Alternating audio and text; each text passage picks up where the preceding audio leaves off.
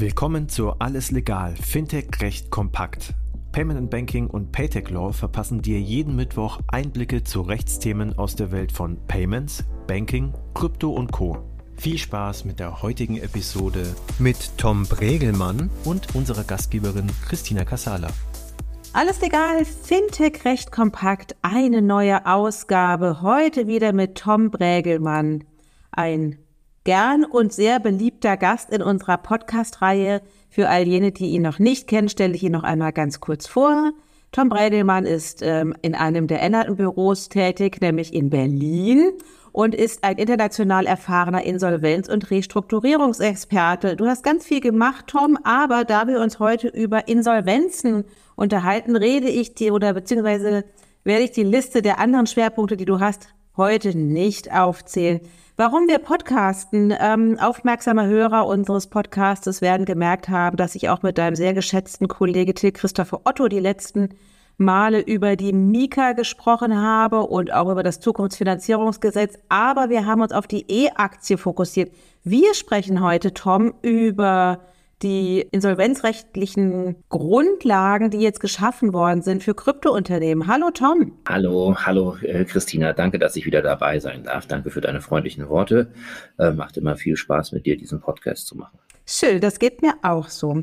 Tom, wir haben im Vorgespräch kurz darüber gesprochen. Die Mika ist da, das Zukunftsfinanzierungsgesetz ist da, alle freuen sich. Was hat denn das eine mit dem anderen eigentlich im Sinne des Insolvenzrechtes zu tun? On its face würden viele Leute sagen, wieso hat das überhaupt was mit Insolvenzrecht zu tun? Das wollen wir doch gar nicht haben. Niemand will in die Insolvenz gehen. Wie unangenehm, weg mit dem Thema, brauchen wir nicht. Ist aber nicht so.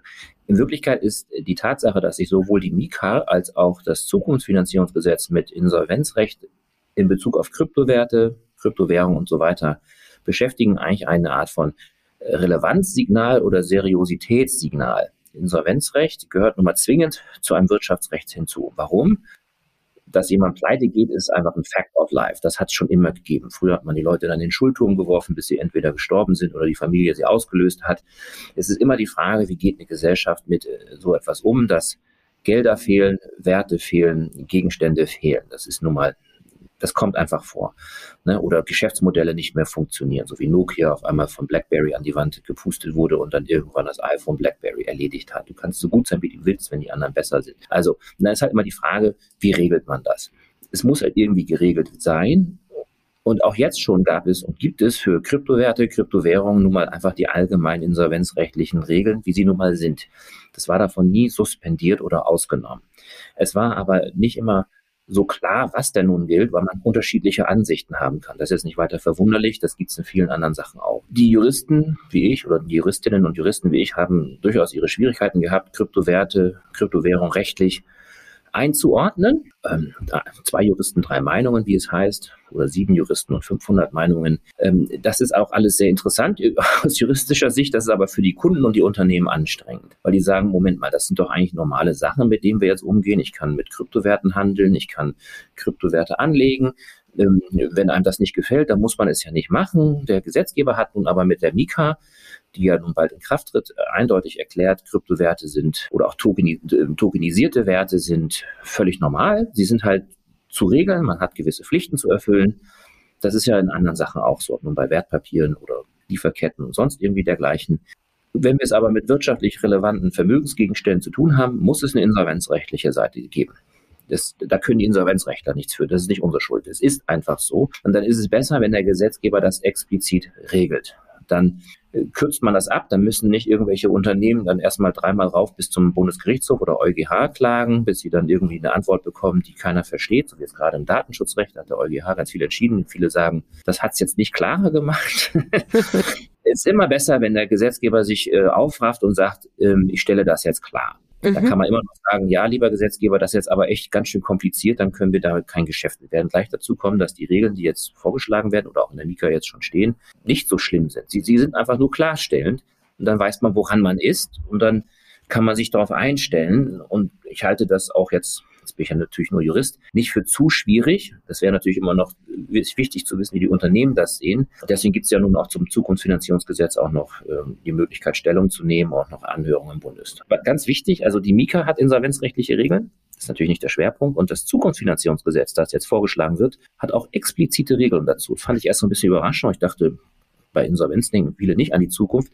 Es passt aber eigentlich dazu. Wenn du einen Bereich neu regelst, dann solltest du auch da zukunftsträchtig eben klarstellen, was gilt. Dann ist Ruhe im Karton. Wir brauchen da jetzt nicht noch ewig drüber zu protestieren. Das heißt also, eigentlich steht es in beiden schon drin und jetzt gehen die Hand in Hand oder wie muss ich mir das vorstellen? Das muss man sich tatsächlich so vorstellen. In dem Gesetzesentwurf zum Zukunftsfinanzierungsgesetz, das ist ja noch nicht Gesetz geworden. Es gibt jetzt nur einen Entwurf, der noch den Gang durch den Bundestag antreten muss, wobei ich davon ausgehe, dass das relativ zügig geschehen wird ähm, wird also auf die Mika Bezug genommen. Ja, ähm, die lag noch nicht ganz, also die lag schon final vor, als der Referentenentwurf kam. Jetzt hat das Europäische Parlament den Text auch beschlossen, hat es vielleicht noch eine Verschiebung bei der Nummerierung gegeben, aber inhaltlich eigentlich nicht. Inhaltlich lag der Text schon länger fest. Das ist also eigentlich auch eine ganz glückliche Sache, dass jetzt ein deutsches Gesetz auf eine europäische Verordnung, die ja dann unmittelbar gilt, Bezug nimmt.